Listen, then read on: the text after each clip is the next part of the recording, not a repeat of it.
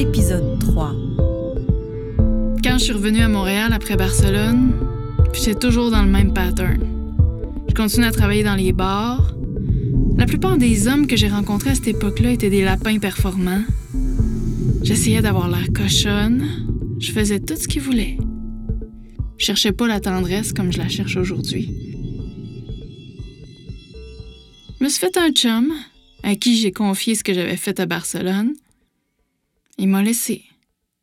Pour lui, ça passait pas.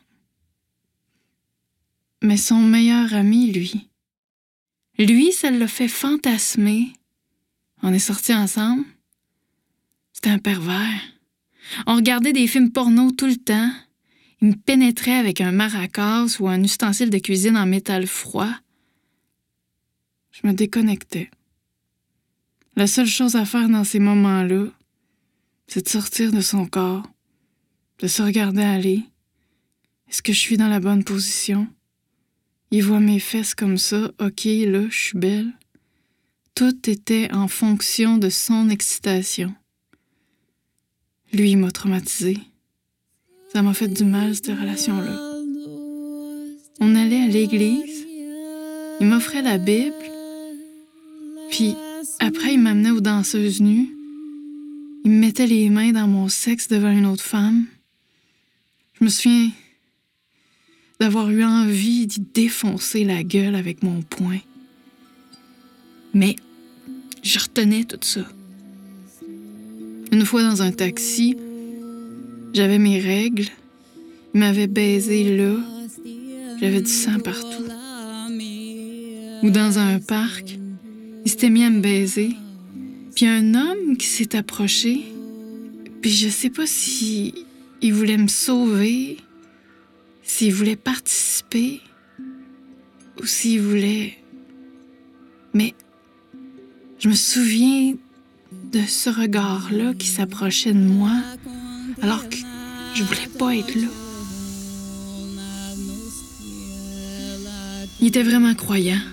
Il me montrait tout le temps la Bible, ça me foquait totalement. J'avais pas eu d'éducation religieuse ou de proposition spirituelle. Ça m'attirait. Mais là, c'était tellement malsain. Un jour, on a eu une engueulade. Il m'a donné une claque au visage. J'ai eu un œil au beurre noir. Ma meilleure amie m'a regardé en face puis elle m'a dit Ça marche pas, ça. Elle m'a ouvert les yeux. Je suis partie. Au moins, j'avais encore cet instinct de survie-là. Mais j'avais très peu de limites, de frontières et de respect pour moi à cette époque-là. Après ça, j'ai été assez dégoûtée des hommes. J'ai caché mon corps, je voulais plus qu'on m'aime pour ma beauté physique. J'ai rencontré un gars qui était très rigolo, qui avait une sexualité saine, il était pas pervers ni trop pudique, rien de tordu. On avait la chance d'avoir l'orgasme en même temps, on était absolument pas dans la performance, on était très compatibles à ce niveau-là. Il était tout beau. Il était capable de tendresse, il arrivait de pleurer, il était léger, drôle. Ça me plaisait beaucoup chez lui, son côté féminin.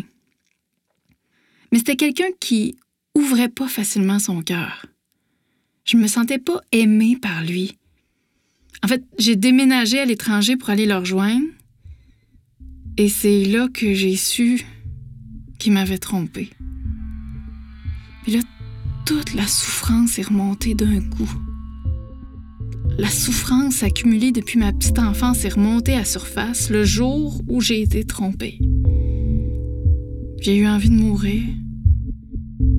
Je suis rentrée à Montréal, puis j'ai commencé euh, une thérapie. De loin. C'est un cheminement qui a duré des années. J'ai commencé ma formation en massothérapie pendant ce temps-là. J'ai aussi fait du théâtre. Mon père est décédé. Au fil du temps, je suis allée chercher des outils, j'ai croisé des belles personnes sur mon chemin. Ça m'a fait comprendre qui j'étais, ce que j'aimais, mais je suis encore fragile. Ça m'est arrivé de retomber dans mes anciens patterns avec des hommes que j'ai rencontrés par la suite, avec le père de ma fille, entre autres. C'est pour ça que là, je suis bien dans mon célibat. Ça me permet de faire le point, de me recentrer sur qui je suis vraiment.